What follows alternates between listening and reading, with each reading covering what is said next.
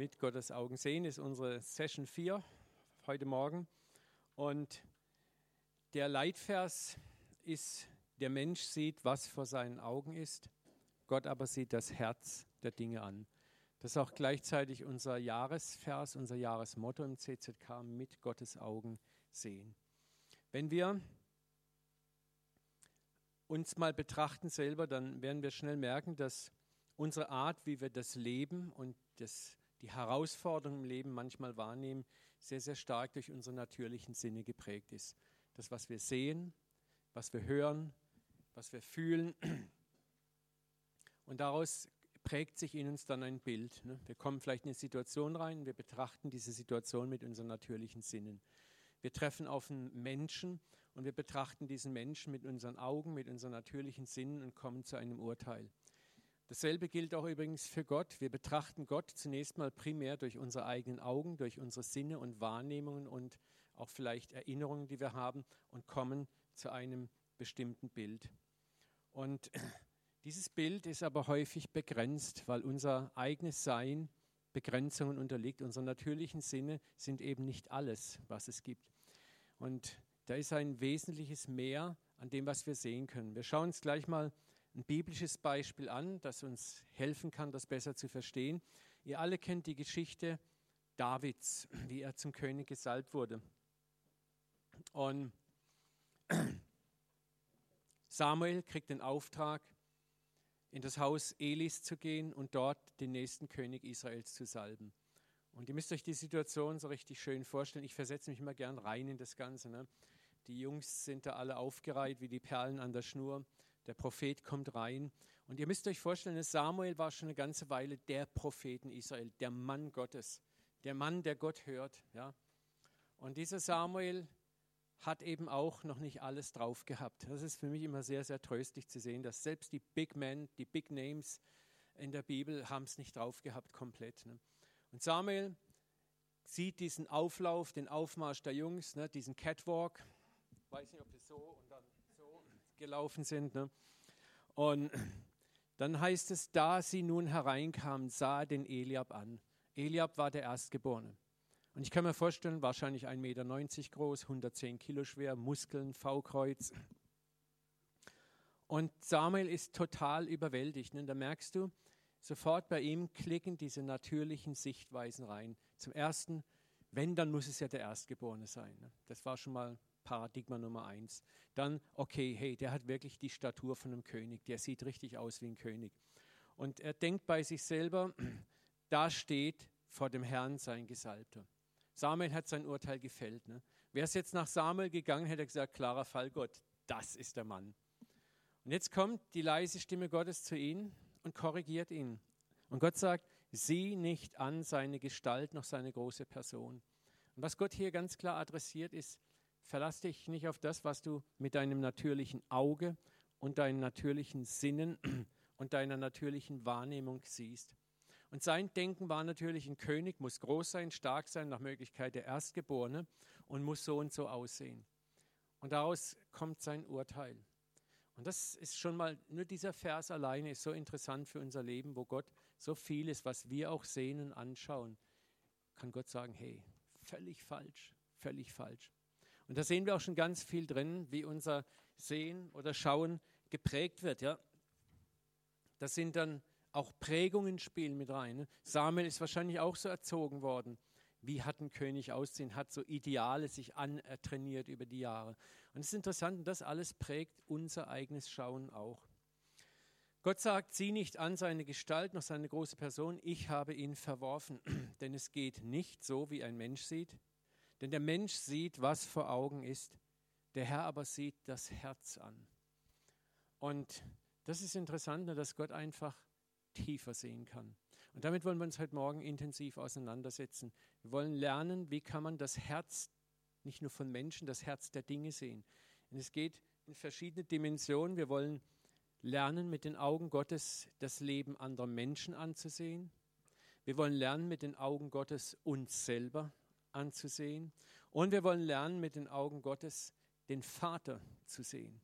Also diese drei Dimensionen wollen wir heute Morgen mal rausgreifen. Den Nächsten, uns selber und den Vater. Und das ist auch gleichzeitig, sage ich mal, das Lebenselixier, in dem wir so unser Leben leben und schwimmen. Und hier geht es darum, nicht mehr mit unseren Augen und unseren Sinnen zu sehen, sondern zu lernen, wie kann ich mit Gottes Augen sehen. Und die Verheißung, werden wir merken, ist auch ganz klar, dass Gott möchte, dass wir lernen, mit seinen Augen zu sehen. Wie gesagt, wir sehen hier dann, wie die Geschichte ja auch ausgeht. Wer wird König? Der Kleinste. Und der war überhaupt nicht bei diesem Aufmarsch dabei. Ne? Das ist so krass. Der Vater hat es gar nicht für nötig gehalten, den siebten Sohn, den kleinsten, ins Haus zu rufen. Das sehen wir auch schon mal. Das Sehen auch des Vaters Elis war ein begrenztes Sehen. Sein Sehen war auch, naja, es ist eh der Kleinste, der Kleinste interessiert nicht, es ist der Nachkömmling und der ist ja auch viel zu jung, den müssen wir erst gar nicht holen. Und Gott sieht so ganz anders. Und David war draußen bei den Schafen und da hat man ihn auch gelassen. Und dann wird er geholt und Gott sagt, der ist es, aufsalbe ihn. Und das ist so wichtig auch für unser eigenes Leben. Manchmal gucken wir an uns runter und denken, oh, da ist wenig Begeisterndes zu entdecken an mir. Ne? Aber Gott sagt, ich sehe dich mit ganz anderen Augen. Oder andere Menschen schauen an dir runter und, und übergehen dich. Aber Gott sagt, ich sehe dich ganz anders. Und das ist so wichtig, dass wir eine Perspektive kriegen, auch über uns selber. Wie sieht Gott denn mich? Und häufig ist das Urteil, wenn wir denken, Gott sieht mich so und so, ist eigentlich das Urteil, was uns andere Menschen beigebracht haben, wie Gott sieht. Und das stimmt oft gar nicht. Und wie gesagt, wir können deshalb viele Schätze und Werte die Gott in anderen Menschen hineingelegt hat. Schätze, die Gott in Situationen reingelegt hat. Und Schätze, die Gott in sich selber reingelegt hat, gar nicht erkennen, weil wir durch die falsche Brille schauen. Die Brille unserer natürlichen Sinne, die Brille unserer Erziehung, die Brille unserer Erfahrung. Psalm 32, 8, das solltet ihr euch merken. Ich will dich unterweisen und dir den Weg weisen, den du wandeln sollst. Ich will dich mit meinen Augen leiten. Das ist eine ganz, ganz tiefe Verheißung. Gottes Absicht ist, uns zu helfen, dass wir die Dinge um uns herum, die Menschen um uns herum und ihn selber auch durch seine eigenen Augen sehen können. Also wie durch seine Augen schauen können. Und Gott sieht bis auf den Grund der Dinge. Und Gott sagt, ich will dir Teilhabe geben als mein Kind an dieser Form des Sehens, wie ich sehen kann. Ich will dich mit meinen Augen leiten. So, das ist ganz wichtig. Dieser Vers ist eine ganz, ganz großartige Verheißung. Wir dürfen lernen, Menschen, uns selbst und Umstände durch seine Augen zu sehen. Und wir werden dabei dann geistige Schätze entdecken, die wir mit den normalen Augen überhaupt nicht sehen.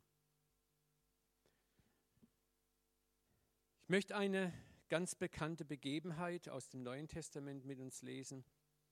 Und die kennt ihr auch alle. Es ist die Geschichte von Zachäus. Und Zachäus war ein Zolleinnehmer in seiner Stadt. Und wir lesen das einfach mal. Ne? Hier, Jesus kam nach Jericho, zog mitten durch die Stadt. Dort gab es einen reichen Mann namens Zachäus. Er war der oberste Zolleinnehmer und wollte unbedingt sehen, wer Jesus war. Es gelang ihm nicht weil er klein war und die vielen Leute ihm die Sicht versperrten. Da lief er voraus, kletterte auf einen Maulbeerbaum, er hoffte ihn dann sehen zu können, denn Jesus sollte dort vorbeikommen. Als Jesus an die Stelle kam, blickte er hoch, sah ihn an. Zachäus, sagte er, komm schnell herunter, ich muss heute noch zu dir kommen. Schnell stieg Zachäus vom Baum herunter, nahm Jesus voller Freuden bei sich auf. Die Leute aber waren empört, als sie das sahen. Bei einem ausgemachten Sünder ist er eingekehrt, murrten sie. Zachäus aber trat vor den Herrn und sagte, Herr, die Hälfte meines Vermögens werde ich den Armen geben, und wenn ich von jemandem etwas erpresst habe, werde ich es ihm vierfach zurückerstatten. Da sagte Jesus zu ihm, heute hat dieses Haus Rettung erfahren. Und dann fügte er hinzu, er ist doch auch ein Sohn Abrahams. Der Menschensohn ist gekommen, um zu suchen und zu retten, was verloren ist. Das ist eine wunderbare Hammergeschichte. Und in dieser Begebenheit ist so viel Gnade, so viel Weisheit, auch Wesen Gottes verborgen, Wesen des Vaters verborgen, dass es sich lohnt, diese Geschichte jetzt mal ein bisschen auseinander zu montieren. Schauen wir uns mal den Akteur Zachäus an. Wer war er eigentlich? Er lebte in Jericho. Er war von seiner Herkunft Jude, aber vom Beruf her war er Zöllner. Was waren die Zöllner? Zöllner waren in der Regel Juden, die von den römischen Besatzungsmacht das Recht für einen Bezirk oder mehrere Bezirke pachteten, Steuern einzunehmen für Rom. Natürlich taten sie das nicht aus reiner Nächstenliebe, sondern weil man damit ordentlich Geld verdienen durfte. Denn auf die Steuern, die man einnahm, packte man natürlich die eigene Provision obendrauf. Und das waren keine festen Tarife, so wie es vielleicht heute der Fall ist, sondern man hat nach Willkür und Belieben abgezockt. Und das Delikate war, dass eben die Steuereintreiber in der Regel immer eine Gruppe Söldner oder sogar römische Soldaten zur Verfügung hatten, die ihnen halfen nach Kräften, wenn jemand seine Steuer nicht bezahlen wollte, konnte oder aus irgendwelchen Gründen nicht dabei war. So, das heißt also, sie waren regelrechte Blutsauger. Sie waren verhasst. Zum einen galten sie als Verräter an der eigenen Nation, weil sie mit den Römern kollaborierten. kollaborierten kollabiert sind sie manchmal hinterher. Und äh, sie waren verhasst, weil sie natürlich auch fast verbrecherisch aus den Menschen oft das letzte Geld rauspressten, sich selbst auf Kosten anderer bereicherten. Sie waren in den Augen der Frommen sowieso Verbrecher. Niemand wollte mit so jemandem etwas zu tun haben. Mit ihnen zu sprechen, Gemeinschaft zu haben oder gar nur freundlich zu ihnen zu sein, bedeutete für einen frommen Juden, dieses Verhalten zu tolerieren. Also man begab sich auf ein Niveau. Das heißt, diese Leute wurden von vornherein ausgegrenzt. Wenn also Zachäus durch Jericho ging, dann hat man den Gehsteig gewechselt, wenn er einem entgegenkam. Oder man hat vielleicht vor ihm ausgespuckt. Man ließ ihn spüren, was für eine Ratte er ist. Und in die Matrix übrigens fielen auch all die anderen Leute, die Huren, die zwielichtigen und die sonstigen Gestalten. Man ließ als frommer Jude dem, der nicht fromm war, auch ganz genau spüren, dass er nicht fromm ist und dass er in unserer frommen Clique nichts verloren hatte. Und so klaffte ein ganz tiefer Graben zwischen den frommen jüdischen Menschen, die meinten, Gott zu kennen, und jenen, die Gott fern waren. Wie gesagt, man ließ den Sünder sehr deutlich spüren, dass er ein Sünder ist und dass er eigentlich auch keine Chance hatte, jemals nochmals wieder umzukehren. Und es war für den Sünder in dieser frommen Gesellschaft auch fast unmöglich, wieder umzukehren, weil man sagt ihm auch ganz klar, für dich, für einen wie dich gibt es den Weg zurück nicht. Ne? Sondern so lebten diese Camps nebeneinander her. Eines Tages, haben wir ja gelesen, kommt Jesus in die Stadt, er wird begeistert empfangen, sein Ruf eilt ihm voraus, die Massen sind auf der Straße, alle wollen ihn sehen. Jesus läuft dort lang. Und ich kann mir vorstellen, dass viele gedacht haben, wenn er doch nur bei mir zu Hause einkehren würde. Es ist Mittagszeit, er hat doch Hunger. Oder vielleicht haben ihn sogar Leute zugerufen, hey, sei bei mir zu Gast, hey, komm in mein Haus. Jesus, ich möchte dich einladen. Und Jesus läuft da vorbei, winkt den Leuten zu, Gebrüll, Geschrei, Beifall, Klatschen. Und auf einmal bleibt Jesus unter diesem Baum stehen. Und das Unfassbare geschieht. Er guckt nach oben und er sagt, Zachäus, komm herab, ich muss heute bei dir zu Gast sein. Ich kann mir richtig vorstellen, wie es auf einmal dieser Jubel buchstäblich erstickt. Es wird totenstill auf dem Platz. Ich persönlich glaube, dass Zachäus auch nicht auf dem Baum saß, weil er so klein war, sondern wenn er lange genug in der Menge gestanden wäre, hätte er wahrscheinlich ein Messer im Rücken gehabt. Ne? Der war verhasst. Und nun steht Jesus da unten an dem Baum. Und man, man, ich kann mir richtig vorstellen, dieser Skandal, dieser Aufschrei, diese Empörung. Ihr müsst mal überlegen, das waren ja Jahrhunderte alte Traditionen. Den Sünder grenzt man aus. Den Sünder, mit dem hat man nichts gemein. Und jetzt steht Jesus da und sagt, ich muss bei dir zu Gast sein. Das ist wie wenn er sagt, hey, können wir uns deine Einnahmen teilen? Ne? Also das, das war so eine Solidarität, mit bei jemandem zu Gast zu sein in dieser alten jüdischen Gesellschaft, hat etwas ganz Intimes auch etwas. Jemanden einzuladen, hat was ganz Intimes. Also das Problem ist für uns heute manchmal, wenn wir diese Geschichten lesen, das gibt keine Entsprechung in unserer Gesellschaft mehr. Für uns ist es heute nicht mehr so schlimm, aber damals war das ein Affront. Wir müssten heute andere Affronts uns raussuchen. Aber Jesus sagt, ich muss bei dir zu Gast sein. Und die Masse ist schlichtweg entsetzt. Jesus erlaubt sich tatsächlich in das Haus dieses Blutsaugers zu gehen. Man hätte ja noch verstanden, wenn er unten gestanden wäre und hätte gesagt, hör mal, du Ratte, endlich habe ich dich vor Augen. Du kommst jetzt runter, bringst deine Kreditkarten mit und deine Kontoauszüge und dann machen wir erstmal klar Schiff. Und dann vielleicht werde ich bei dir zu Gast sein. Wenn er das so gemacht hätte, hätte man vielleicht noch Beifall geklatscht und gesagt, jawohl, gib's ihm. Aber Jesus erwähnt in keinem Wort die Sünde, in keinem Wort die Schuld, in keinem Wort die Vergangenheit dieses Mannes. Das ist ein Skandal. Und für uns müssen wir hier aufpassen, hier liegt für uns auch einiges verborgen heute für uns Frommen. Da ist eine ganz tiefe Matrix verborgen. Die Frage, die sich stellt, wie wird Gott heute mit den Menschen, die wir als ausgemachte Sünder oder Antichristen ansehen, umgehen? Was wäre zum Beispiel, wenn Jesus heute sagt, hey Gaddafi, ich muss bei dir zu Gast sein? Da würden wir vielleicht eher schon mal, hm, was war das? Ja? So, wir müssen uns mal diese Dinge ein bisschen anders vorstellen. Wir müssen uns Menschen raussuchen, von denen wir heute, die wir selber am liebsten aufhängen würden. Oder dass Jesus zu Hitler sagt, äh, ich muss bei dir zu Gast sein. Wollen mal miteinander Mittagessen gehen, eine Flasche Champagner köpfen. Ja, wie Jesus? Das meinst du jetzt aber nicht im Ernst, ne? So, für uns ist Zachäus mittlerweile zu einem Kinderstunden-Synonym geworden. Da singen wir dieses Liedchen. Zachäus war ein kleiner Mann, ein ganz kleiner Mann war er. Schon dieses Lied, so lustig, süßlich. Der liebe kleine Zachäus, er ist ja gar kein Sünder. Ne? Wir, wir, wir blenden das völlig aus, was das eigentlich für ein Mann war. Wir versüßlichen das Ganze. Und das ist so eine süße kleine Sünde und dann ist ja der Zachäus ist ja sowieso gleich der Gute und alles ist wunderbar. Und das sind ja die blöden Juden, die es nicht kapieren. Aber wir müssen uns in so Geschichten mal richtig reinversetzen. Wir müssen den Skandal atmen. Und das schaffen wir manchmal nur, wenn wir vielleicht die Figuren auch mal etwas austauschen in unserer Zeit. Und das ist unser Problem auch heute, manchmal Gott zu erkennen. Wir haben Gott bereits in eine Box gestellt. Wir haben bestimmte Dinge schon für uns kategorisiert. Aber Gott sagt, das bin ich nicht. Ich bin viel skandalöser, als ihr denkt, auch im Umgang mit den Gottlosen. Und das ist etwas, was dort passiert, ist ein handfester Skandal. Für die Frommen war das nicht nachvollziehbar. Es war einfach nicht nachvollziehbar. Ich meine, überlegt euch, da waren wahrscheinlich viele Menschen, die haben unter Umständen ihr letztes Hemd an diese Ratte verloren. Und jetzt steht Jesus da und sagt, hey, ich muss bei dir zu Gast sein. Habe ich mir doch gleich gedacht. Die Großen halten wieder zusammen. Ja, ja. Ne? So, ihr müsst euch wirklich mal, also ich möchte euch da auch Mut machen, wenn ich euch was beibringen darf. Wenn ihr Bibelgeschichten lest, ja, dann manchmal lesen wir so, ja, kenne ich, kenne ich, kenne ich. Versuch dich mal rein zu versetzen. Versuch dich mal richtig in diese Geschichte rein zu begeben.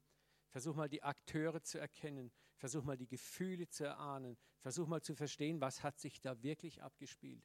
Und dann kriegen die Geschichten nochmal eine ganz, ganz andere Dimension. Und du kriegst auch nochmal einen ganz anderen Zugang zum Herzen Gottes.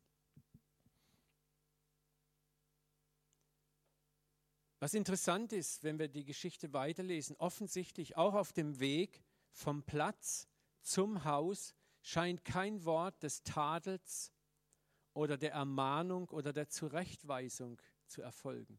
Ich meine, wir könnten das ja noch gut verstehen. Ne? Wenn wir so sagen, so Jesus ist halt der, der tolle Pastor, der nimmt halt den Bruder mal auf die Seite, nicht vor der Gemeinde, komm mal mit auf die Seite, so niemand mehr da.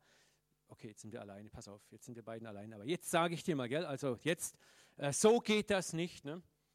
Und dann hätten wir gedacht, das wäre natürlich auch toll gewesen. Ne? Aber die Bibel erklärt uns hier nirgendwo etwas. Auch auf dem Weg zum Haus, wo Jesus mit dem Sünder allein ist, kommt nicht so die Eyeball to Eyeball, die Auge zu Auge Ermahnung, sondern es, er sagt einfach nichts. Er geht mit ihm ins Haus. Und auch im Haus fällt kein Wort des Tadels. Man könnte vielleicht sagen, okay, wenn die Tür zu ist und sie sind dann wirklich alleine, dann gibt er ihm aber richtig fett. Ne? Keine Bußpredigt. Jesus isst, es schmeckt ihm. Die Jünger sind vielleicht selber irritiert. Ne?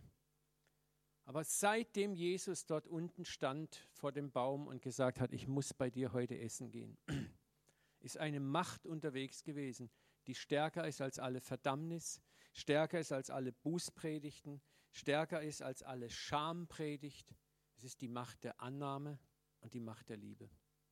Und diese Macht ist in diesem Moment mit diesem einen Wort, ich muss bei dir zu Gast sein, ist diese Macht freigesetzt worden und kriecht in das Herz des Sünders rein und weicht es auf. Jesus muss kein Wort mehr machen. Es ist nur dieses eine Wort, ich muss bei dir zu Gast sein. Dieses Wort hat ausgereicht, dieses betonharte Herz aufzulösen. Und das ist die Macht der Annahme, der Liebe und des Glaubens an das immer noch göttliche Bild im Herzen dieses Sünders. Und das ist exakt das, was Jesus ja sagt. Es ist diese Fähigkeit, durch die äußere Schale ins Herz der Dinge zu schauen. Der Mensch sieht, was vor Augen ist. Ganz Jericho sah vor Augen nur den dreckigen, verkommenen, gierigen Sünder. Niemand sah das Herz von Zachäus. Niemand vermutete, dass da noch überhaupt ein Herz schlägt in dieser Brust. Aber Jesus sieht dieses Herz und es ist interessant, dieser Satz am Schluss des Gleichnisses, er ist doch auch ein Sohn Abrahams, zeigt, dass Jesus schon von Anfang an gesehen hat, auch er ist ein Sohn Abrahams. Ein Sohn Abrahams war der Name auch für jemand Gerechten.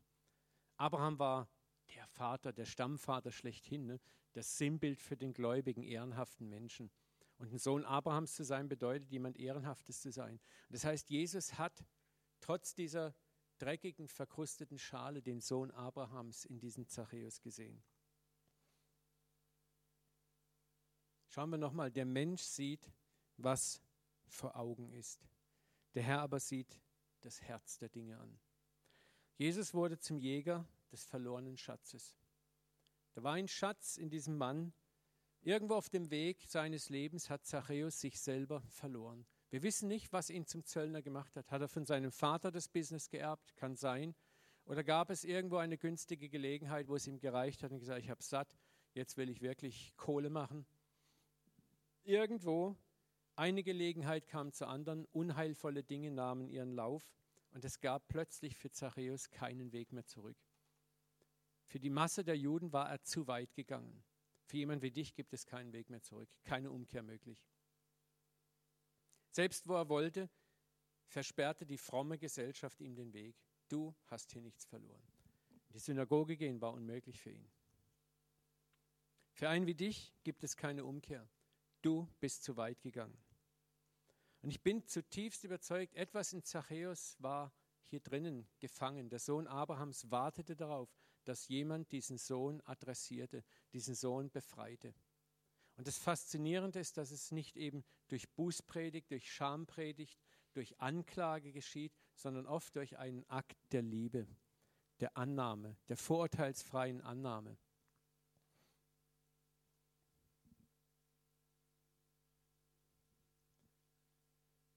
Was Jesus gemacht hat zu den Sündern, den Zöllnern, den Prostituierten, den Spielern, den Gamblern, all diesen zwielichtigen Gestalten, was er ihnen immer und immer wieder kommuniziert hat, war, es gibt immer Hoffnung für dich.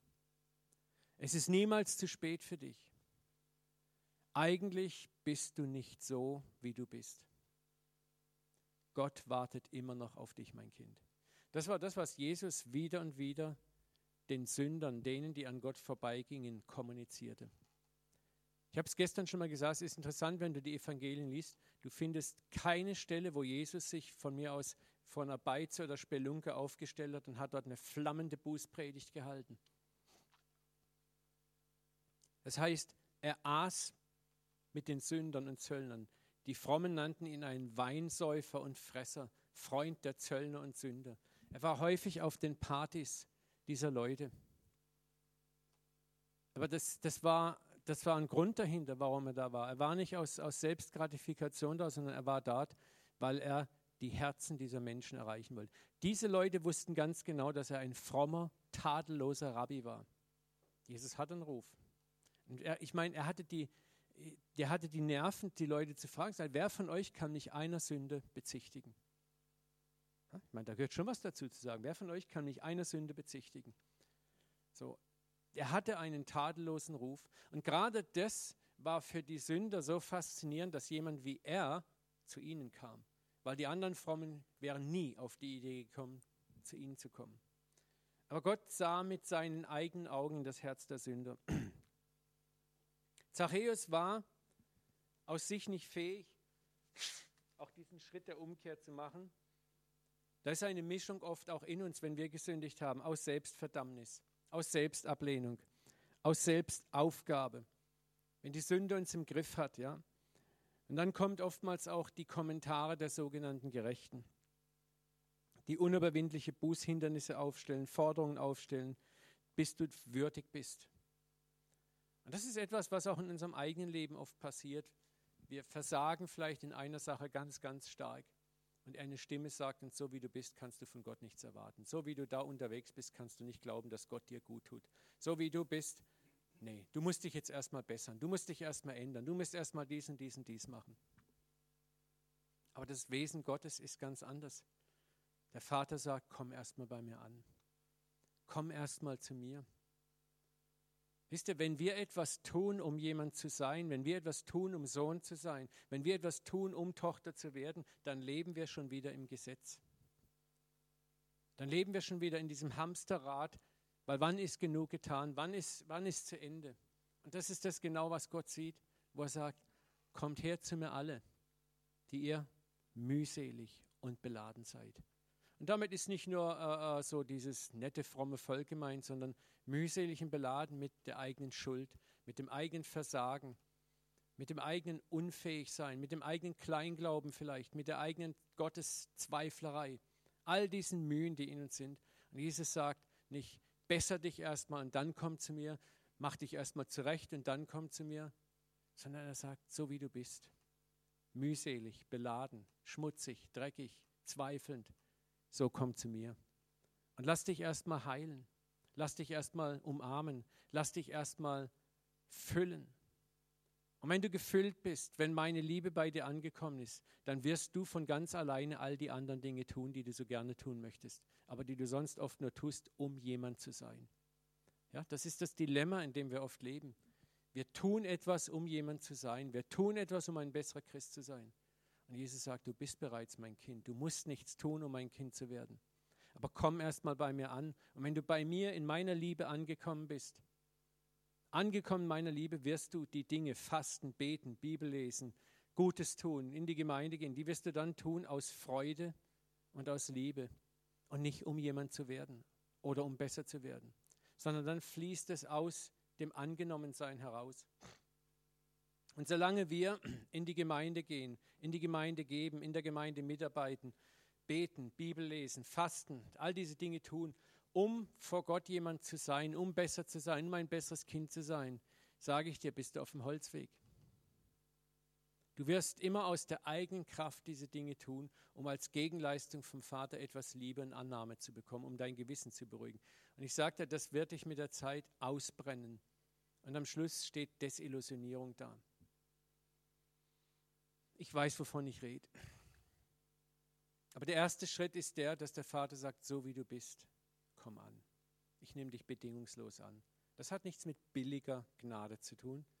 Zachäus bekam keine billige Gnade.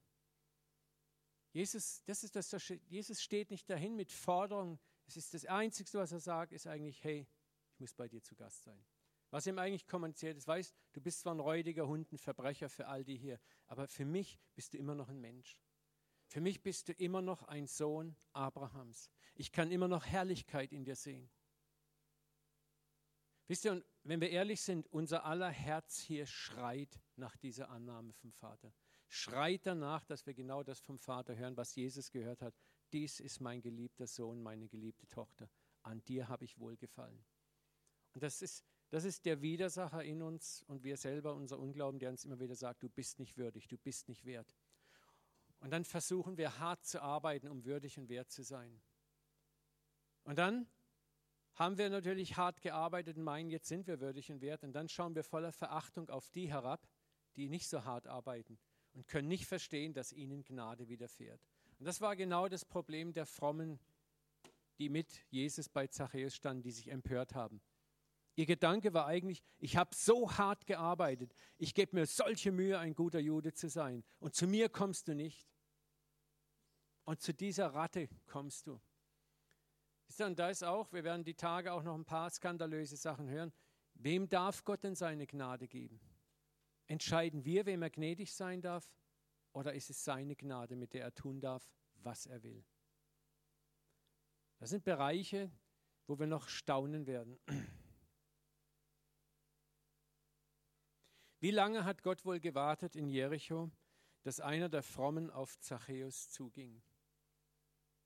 Und niemand tat es. Und schließlich musste Jesus selber ein Exempel setzen und den Menschen zeigen, wie das Reich Gottes wirklich funktioniert. Und das Krasse ist, diese Sprache der Liebe funktioniert, ohne dass ein Wort der Buße, der flammenden Bußpredigt gemacht wird, kommt dieser Sünder auf den Gedanken, die Hälfte seines Vermögens den Armen zu geben und den, den er betrogen hat, vierfach zu ersetzen. Das war Gesetz des Mose damals. Kein Ton, kein Wort ist gefallen. Was aber passiert ist, ist Annahme und Liebe ist projiziert worden. So, und das ist das, was wir für uns lernen können. Wenn wir lernen, durch die Augen Gottes zu sehen, dann werden wir mit Menschen anders umgehen, mit den Menschen um uns herum. Wenn wir lernen, unser vorschnelles Urteil abzulegen, wenn wir lernen, durch eine andere Brille zu gucken, werden wir Menschen anders sehen, wir werden uns anders verhalten, wir werden völlig anders reagieren und wir werden vielleicht all die erstaunlichen Früchte sehen, von denen wir bisher immer nur geträumt haben dass der Sünder, der ja, umkehrt.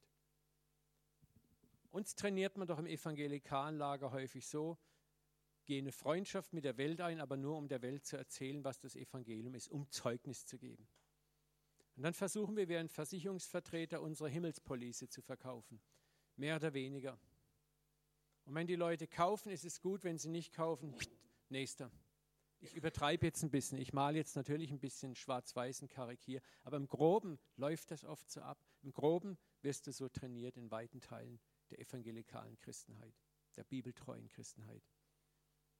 Was wir lernen müssen, ist, den Menschen zunächst mal um sich selber zu lieben. Ich habe mir abgewöhnt, mit einem Menschen eine Beziehung einzugehen, nur um ihn zu bekehren. Das ist höchst ungöttlich, glaube ich, mittlerweile. Ja, wenn ich den anderen nur noch als Bekehrungsobjekt sehe, an ihm nur noch ein Interesse habe, weil ich ihn bekehren möchte und das Interesse erlischt, wenn meine Bemühungen scheinbar nichts fruchten. Ich glaube niemals, dass Jesus sowas getan hat. Und deswegen ist es so wichtig, dass wir manchmal auch uns überlegen, warum suche ich Kontakt mit anderen Menschen? Ich sollte zunächst mal den Menschen um seiner selbst willen lieben. Ich sollte lernen und Gott bitten, dass ich den anderen durch seine Brille, durch seine Augen sehen kann, den Schatz sehen kann, die Herrlichkeit sehen kann, sehen kann, dass Gott auch mit diesen Menschen Pläne hat, Absichten hat, die weit über mein Verständnis hinausgehen. Dass es vielleicht mein Job ist, ihm vielleicht einfach nur mal Liebe zu erweisen, freundlich, gütig, gnädig, barmherzig zu sein, ohne dass irgendwas passiert. Vielleicht ist es ein anderer in drei, vier, fünf Jahren, der darauf aufbauen darf und irgendwann macht es Klick. mit den Augen Gottes sehen. Ich möchte hier auch den Sprung in die aktuelle Zeit machen und uns fragen, hat nicht zu jeder Zeit gerade der Teil der Kirche, der sich für erweckt, gläubig und Gott nah fühlt, die größten Probleme gehabt, die scheinbar Gottlosen zu erreichen? Das ist genau das, was ich euch gerade erklärt habe. Ne? Gerade die Frommen haben oft die größten Probleme, die Nicht-Frommen zu erreichen. Wir müssen aufpassen, dass auf uns nicht dieses Urteil kommt, wo Jesus den Pharisäern vorgeworfen hat. Er sagt, ihr durchzieht Länder und Meere, um einen einzigen Judengenossen zu machen. Und dann macht ihr aus, ein, aus ihm ein Kind des Hades schlimmer als ihr selber. Wir denken immer so schön, hey, die Pharisäer, wir sind ja die Christen, wir sind die Guten. Freunde, aber da gibt es fast keinen Unterschied zwischen Pharisäer und Christen äh, wenn, es, wenn etwas religiös wird, und auch das Christentum ist in weiten Teilen, auch das Bibeltreue religiös geworden, dann ersticken wir häufig am Formalismus, an den Formen und sind die Formen wichtiger als der Mensch. Und so viele Gemeinden existieren nur noch der Form halber, auch bibeltreue Gemeinden. Bibeltreue imponiert mich schon gar nicht mehr, schon lange nicht mehr. Ja. Das ist ein Label, das heften sich viele auf. Aber das heißt eigentlich nur, ich glaube bestimmte Lehren, weil sie so dastehen. Aber das Herz, die Frage ist, wie ist denn dein Herz unterwegs? Bist du im Herzen bibeltreu? Ist dein Herz für die Menschen? Kannst du lieben? Kannst du wirklich lieben, wie Gott geliebt hat? Wir müssen uns immer wieder neu fragen, wo wir in gewisser Weise nicht auch schon Schriftgelehrte und Pharisäer geworden sind. Denn ganz, wenn wir das nicht tun, dann sind wir schon auf dem falschen Gleis. Weil das Pharisäertum hat es zu allen Generationen in der Kirche gegeben, immer. Und das wird auch nie anders sein. Wenn, ich sage auch unserer Gemeinde immer wieder, wenn wir nicht aufpassen, werden wir in wenigen Jahren tradieren. Und wir merken ja auch bei uns schon jetzt auch im CZK, wo in manchen Ecken schleichen sich Traditionen ein, wo man sich manchmal auch fragen muss, warum machen wir eigentlich, was wir machen? Wir haben es schon immer so gemacht, 17 Jahre. Ne?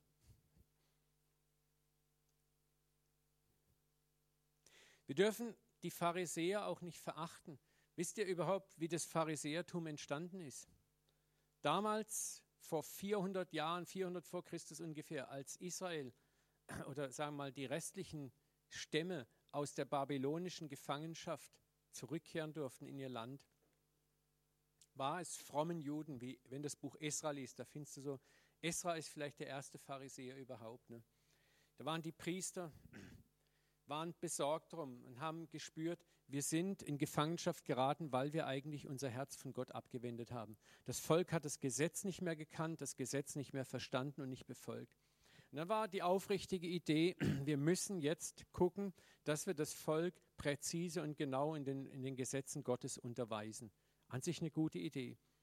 Man hatte sichergestellt, dass in jedem Settlement, in jeder Ortschaft, in jeder Siedlung und Stadt gelehrte Männer waren, die in der Lage waren, die Torah zu lehren.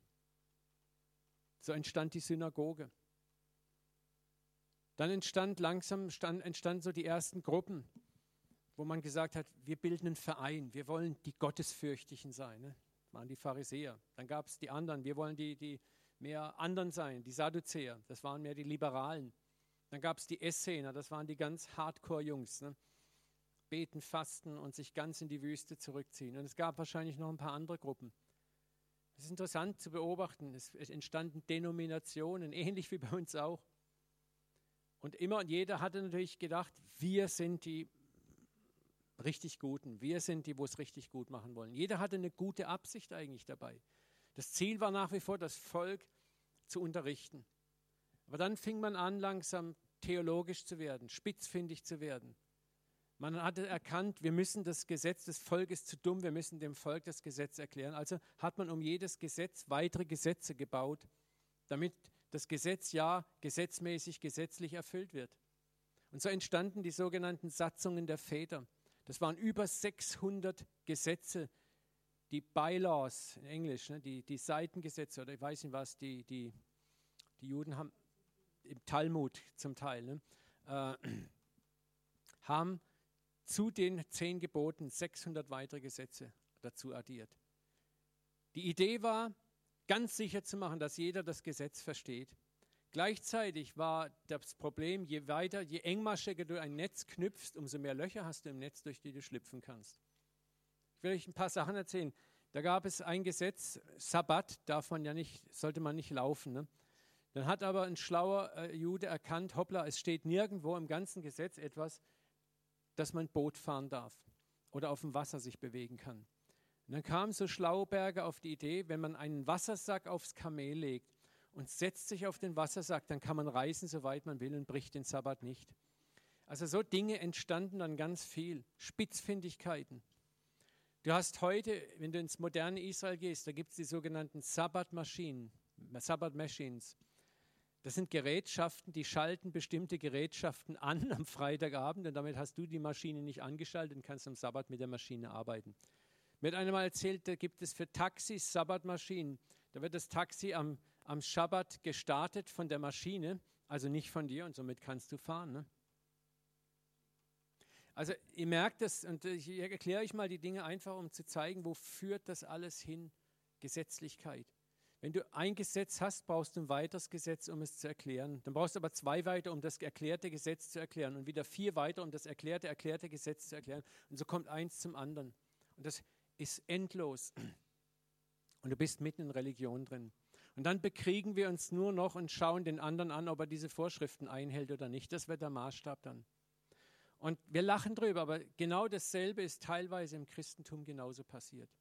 In einer abgeschwächten Form haben wir auch unsere Rituale und Gesetzmäßigkeiten. Und wir leben am Wesentlichen vorbei.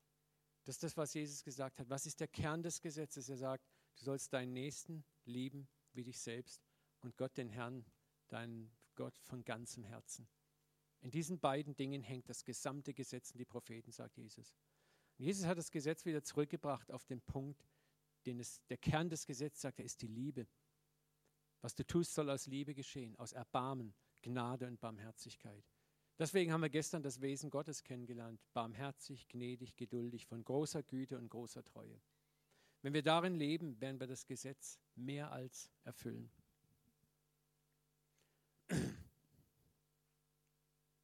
Aber unser Problem häufig auch ist, weil wir mit der falschen Brille oft die Welt betrachten, ja? Weil wir nicht mit den Augen Gottes die Welt sehen, sondern mit den frommen Augen, da sind wir oft sprachlos gegenüber der Welt geworden und auch tatenlos. Ja? Wir haben heutzutage im Jahr 2011 haben wir einen Teil der christlichen Kirche, der extrem liberal ist. Und dieser Teil der Kirche hat den Menschen draußen nichts mehr zu sagen, außer rettet den Wald und rettet die Wale. Was ja auch nicht schlecht ist, aber es ist nicht der Job der Kirche. Und die anderen, der andere Teil der Kirche hat oft nur Negatives zu sagen, das sind die Konservativen beständig über den Weltuntergang predigen, beständig über die, die, die, die Sünde predigen, die Sünde, die, die so schlimm ist und die Welt, die so schlimm ist.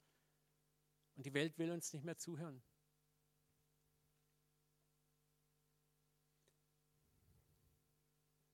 Ein anderes Problem ist, wir haben uns auch in eine fromme Welt zurückgezogen, die wir verstehen, aber die der Außenstehende gar nicht mehr versteht. Auch wir Charismatiker. Ich sage es manchmal hier auch bei uns im Gottesdienst, wenn wir unseren Gottesdienst beginnen, dann haben wir das Ritual der Begrüßung und die Begrüßung ist dann ja, und wenn jemand ein Zeugnis hat oder einen prophetischen Eindruck, ne? ich, ich hämmer auf meine Co-Leiter dauernd ein, sage ich, Leute, erklärt, was Zeugnis und prophetischer Eindruck ist. Ha, wieso? Ne? Aber wir haben schon Leute gehabt hier, die, die, die, die sagen, wir, wir hoffen doch, dass hier sich Menschen verirren in Gottesdienst, die von Tuten und Blasen keine Ahnung haben. Jetzt rede ich vom Zeugnis, dann denkt ihr, was Berufsschulzeugnis, Abschlusszeugnis, Abiturzeugnis, ne? prophetischer Eindruck, kommen jetzt die Lottozahlen vom nächsten Samstag. So, also es ist immer so ein klitzekleines Beispiel, aber warum können wir uns nicht angewöhnen, auch mal unseren Jargon abzuändern und zu erklären, pass mal auf, wenn du die Woche was Cooles, Krasses mit Gott erlebt hast, dann ist jetzt die Zeit, dass du das hier uns erzählen kannst. Vielleicht spricht Gott manchmal zu dir.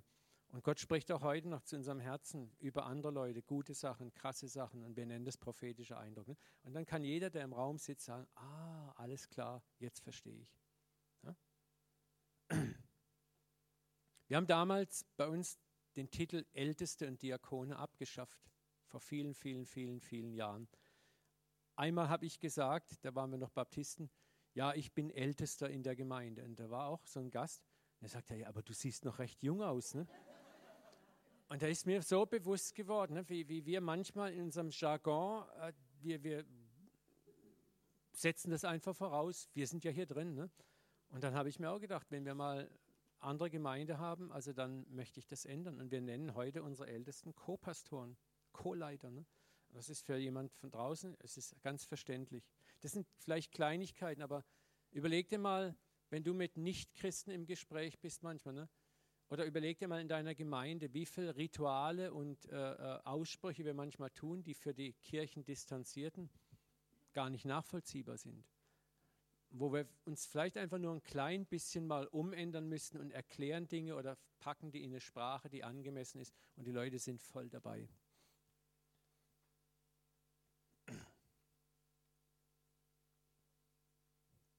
Nochmal, die größte Not der bekennenden Kirche ist manchmal, wie wir die Welt draußen wahrnehmen. Welche Brille haben wir auf? Sehen wir mit den Augen Gottes. Wir haben oft so eine Festungsmentalität. Wir hier drinnen und die Bösen da draußen.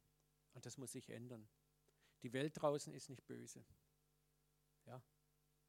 Die Welt draußen ist unwissend. Und die Welt draußen wartet darauf, dass die Söhne Gottes und die Töchter Gottes offenbar werden. Und das ist das, was wir ihnen schuldig sind, dass wir ihnen in einer Weise begegnen, die es ihnen leicht macht, Gott in uns zu erkennen.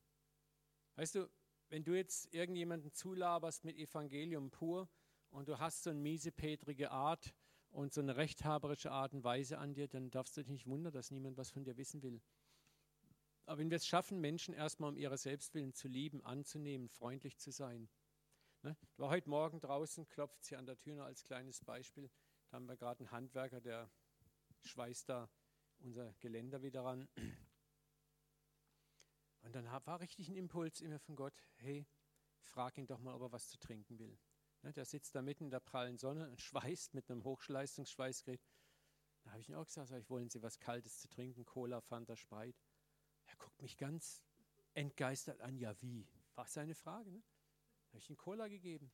War total dankbar. Dann kam er nochmal runter, Sicherung rausgeflogen, habe ich ihm geholfen, die Sicherung zu finden. Da habe ich gesagt, haben Sie noch was zu trinken? Nee, ich habe schon alles ausgetrunken. Wollen Sie noch was? Ein Wasser vielleicht? Ist es, ja, Wasser wäre viel besser. Da habe ich ihm so eine eineinhalb Liter Wasser, der hat, wollte gleich bezahlen. Da ich sage, hey, ist gut. Ne?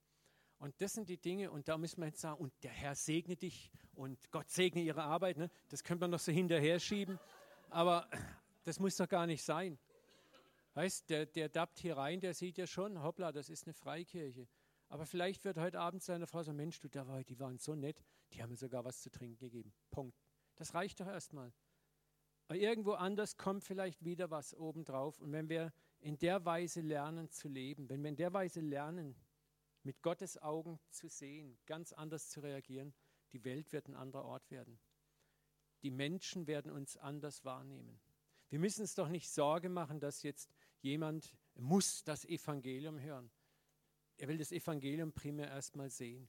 Heute ist es kein Problem, das Evangelium zu hören. Ich kann im Internet überall tausend Bekehrungsgebete runtertippen. Darum geht es gar nicht. Und wenn das dran ist, das Bekehrungsgebet jemanden anzuhängen, dann wird Gott dir das auch klipp und klar zeigen. Aber das, was wir verlernt haben, ist dieses, ich muss bei dir heute zu Gast sein. Wie sehen wir denn die Menschen, auch in unserem Umfeld, in unserem Umgebung. Wenn wir natürlich auf Menschen kommen, mir geht es auch oft, allzu oft immer noch so, ich sehe das Negative zuerst, das Positive zuletzt. Ich erwarte das Schlimmste und nicht das Beste. Und wir haben, wenn wir ehrlich sind, häufig die Fähigkeit, den Schatz im anderen zu sehen, verloren. Und das müssen wir wieder lernen. Den Schatz im anderen zu sehen. Wenn du den anderen siehst, auch wenn, du, wenn die Fehler dir buchstäblich ins Auge springen, mal zu sagen, okay, ich gehe jetzt mal drei Schritte zurück und Herr, und jetzt zeig mir aber auch den Schatz in diesem Menschen. Vielleicht sind es deine Mitarbeiter, vielleicht sind es deine äh, Untergebenen, vielleicht sind es Kollegen, wer auch immer, mit dem du zusammen bist, Kommilitonen und so weiter und so fort. Zu sagen, Herr, zeig mir den Schatz in diesem Menschen, zeig mir das Gute in diesem Menschen, zeig mir, wie siehst du denn ihn? Ich sehe ein Arschloch vor mir, aber was siehst du, Herr? Ja, lass noch mal ehrlich sein. Ne? Genau, keine Kinderstunde hier. Ne? Was siehst du, Herr? Mir geht es oft so. Ich habe auch gerade gestern war ich wieder in einer Situation, da hatte ich ein E-Mail gekriegt und das hat mich fuchsteufelswild gemacht und ich wollte sofort, ja, jetzt, ich bin so ein Temperamentsbolzen oft. Ne? Und, und Gott sagt, hey, so seit einem halben Jahr trainiert mich Gott wirklich. Er sagt, Uwe, ich will, dass du einfach ruhiger wirst, dass der Hitzkopf aus dir rausgeht. Ne? Und ich habe ein paar krasse Erfahrungen gemacht, wo ich gelernt habe, mein Maul zu halten. Und das ist alles ganz anders gelaufen. Und früher hätte ich da einen Kommentar hier, Kommentar dort und hätte viel Geschirr zerschlagen, was man wieder mühsam zusammenkittet. Ne? Und es war gestern genauso. Und dann hat sich das völlig anders ergeben.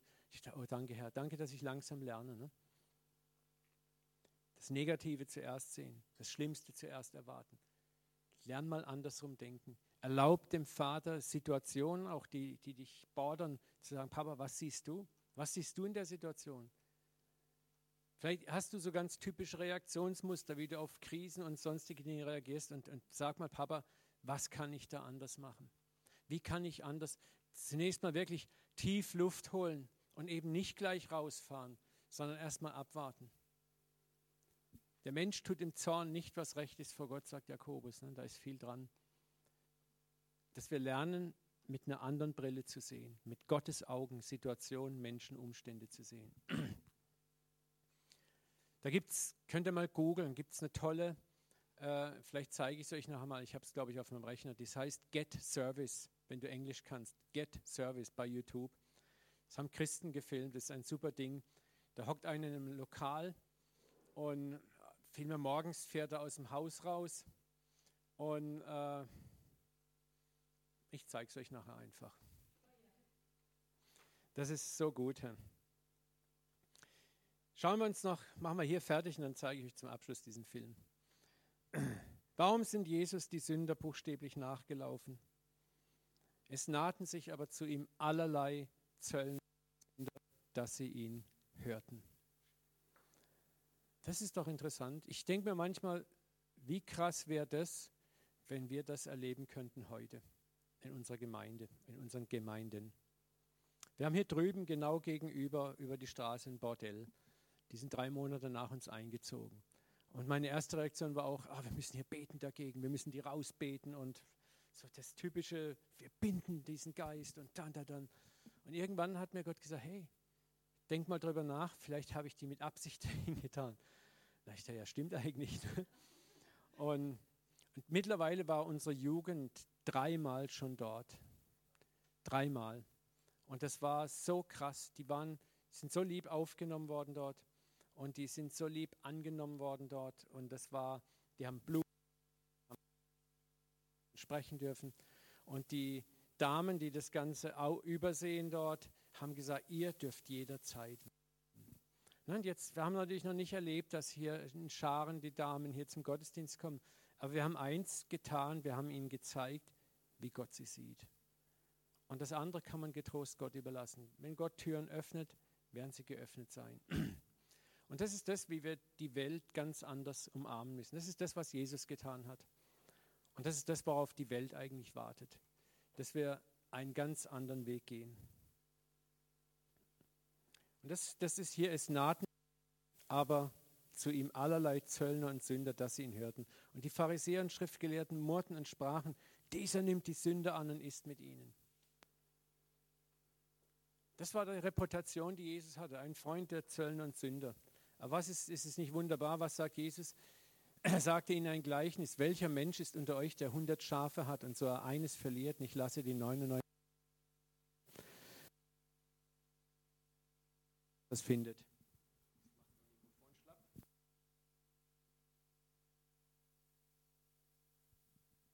Ist auch interessant zu sehen, äh, wen. Okay, geht. Ne? Hier sind 100 Schafe, die verloren sind. Wem, wem fällt denn die Aufgabe zu, das Verlorene zu finden? Muss das Schaf den Weg nach Hause finden oder muss der Hirte das Schaf finden? Der Hirte. Das ist auch krass. Da sind wir wieder beim freien Willen des Menschen. Ne? Wer sucht, der Hirte sucht. Der Hirte macht sich auf den Weg.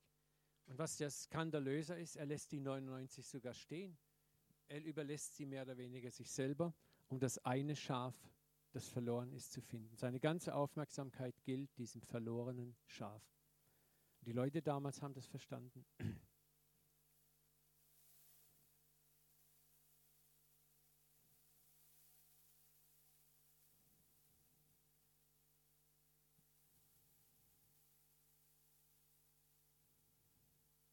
Jesus war, obwohl er ein klares, reines Leben führte, nie anklagend, auch dem Sünder gegenüber.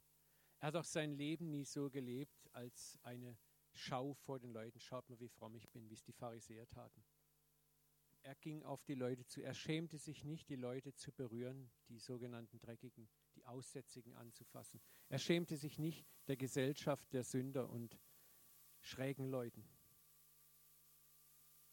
Die wussten alle, ohne dass es ihnen jemand sagte, dass sie am Ziel vorbeilebten.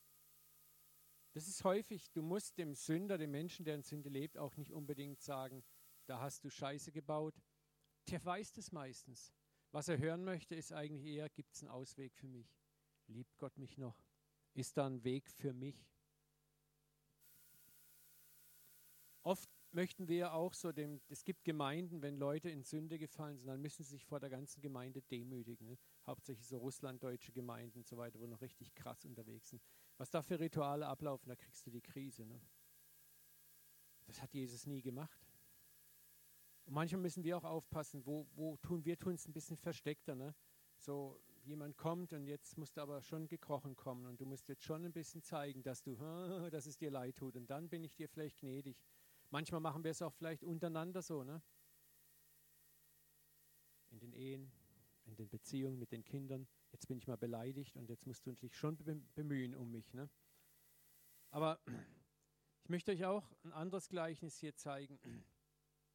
Wie geht Gott denn mit uns um, wenn wir es verratzt haben? Als der verlorene Sohn nach Hause kommt, was macht der Vater? Er rennt ihm entgegen. Er wirft ihm das beste Gewand um den Leib. Warum eigentlich?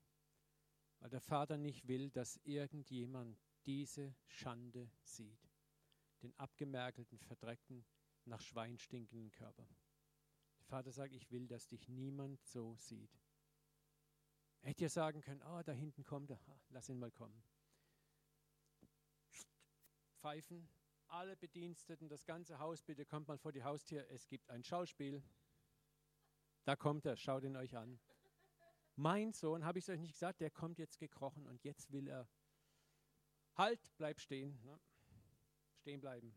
Seht ihn euch an. So sieht jemand aus, der mir nicht gehorcht.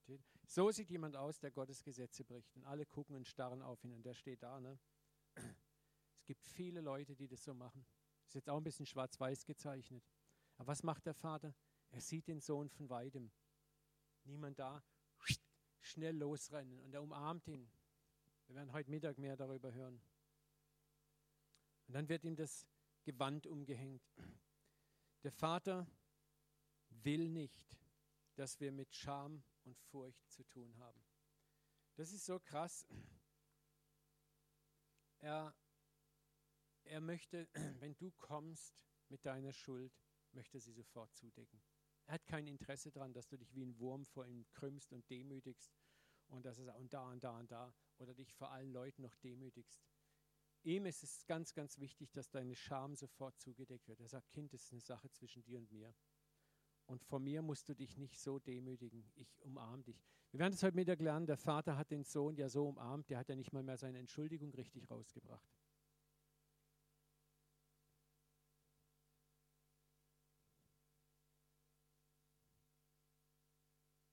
Ich möchte abschließen.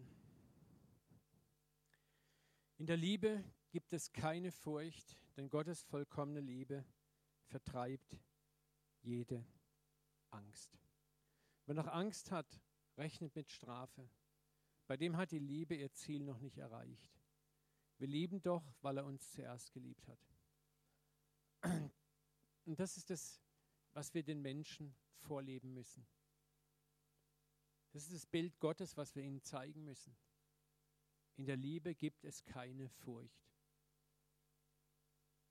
Ich habe es neulich schon mal gesagt, es ist so leicht, auch eine Gemeinde mit Scham, mit Furcht und mit Einschüchterung zu leiten.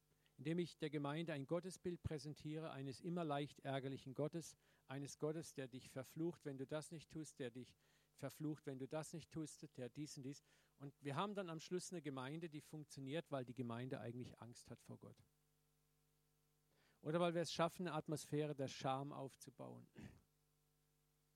Wisst ihr, was manchmal krass ist, wenn du eine Atmosphäre der Liebe aufbaust, dann hast du in der Gemeinde auch einen Haufen Stinkstiefel. Aber ich liebe sie trotzdem. Das sind Leute, wo du genau weißt, der hat sich noch nie in die Putzliste eingetragen. Aber du sollst sie trotzdem lieben wo du nicht Druck machst beim Opfer oder bei anderen Dingen, sondern wo, wo, wo die Leute freigesetzt sind, das zu tun, was sie tun aus Liebe. Ich sage öfter auch zur Gemeinde, pass mal auf, mach lieber weniger, aber das, was du machst, mach aus Liebe. Als dass du viel machst und du machst es aus Angst, aus Einschüchterung, aus Scham und aus Furcht. Daran hat Gott überhaupt gar keinen Bock und kein Gefallen. Weißt du, und das ist manchmal das Paradoxe. Gott sieht doch sowieso hinter deine Aktionen. Und da, wo du etwas tust aus Scham, aus Angst, aus Furcht, bist du nichts weiter als ein willenloser Roboter. Aber wenn du wenig tust, aber das tust du aus Liebe, dann bist du wenigstens ehrlich. Dann kann Gott sehen, das bist du, der andere sieht, das bist du wirklich. Und Gott sagt, schau, ich finde es toll, was du machst und ich, freue mich, dass du das, was du tust, aus Liebe. Und jetzt haben wir noch 80 Prozent Improvement Capacity, ne? also wir haben noch Kapazität, uns zu verbessern. An denen arbeiten wir jetzt. Und die möchte Gott auch durch Liebe motivieren in uns. Und so müssen wir auch mit unserem Nächsten agieren und umgehen und die Welt auch sehen. Wir sollten in der Welt sehen, was ihr fehlt und sie nicht verdammen für das, was sie nicht ist. Vater, wir beten jetzt, dass du diese Lektion zu unseren Herzen bringst, dass du uns Frieden und Ruhe schenkst darüber. Und ich bete vor allen Dingen, dass du uns neue Brillengläser schenkst. Vater, lass uns durch deine Augen geleitet sein und geführt sein. Ich bete, dass wenn wir andere Menschen angucken, dass wir sie mit anderen Augen sehen. Ich bete das auch, wenn wir Situationen um uns herum sehen, die uns bedrohlich, ätzend oder blöd erscheinen, dass wir lernen, auch Situationen durch deine Augen zu sehen, dass wir die Potenziale in ihnen erkennen. Und ich bete, Vater, wenn wir dich anschauen, dass wir dich mit deinen eigenen Augen sehen, dass wir den gütigen, barmherzigen, freundlichen Vater sehen und nicht mehr diesen genervten, ja, herrschsüchtigen, ja, einfach ekelhaften Kotzbrocken sehen, Vater, sondern dass wir dich lieb haben, dass es unser, unsere größte Freude ist, was wir tun, aus Liebe zu dir zu tun, dass wir überwältigt werden von deiner Gnade, dass deine Gnade uns überwältigt, sodass wir gar nicht mehr sündigen können und wollen, weil uns einfach deine Gnade einfach überwältigt. Danke, dass es deine Güte ist, die uns zur Umkehr leitet, Vater. Die Güte, die uns irgendwann in den Zerbruch führt, dass wir einfach nicht mehr können. Du bist so großartig, so liebevoll. Und ich bete, dass du unsere Herzen transformierst. In Jesu Namen. Amen.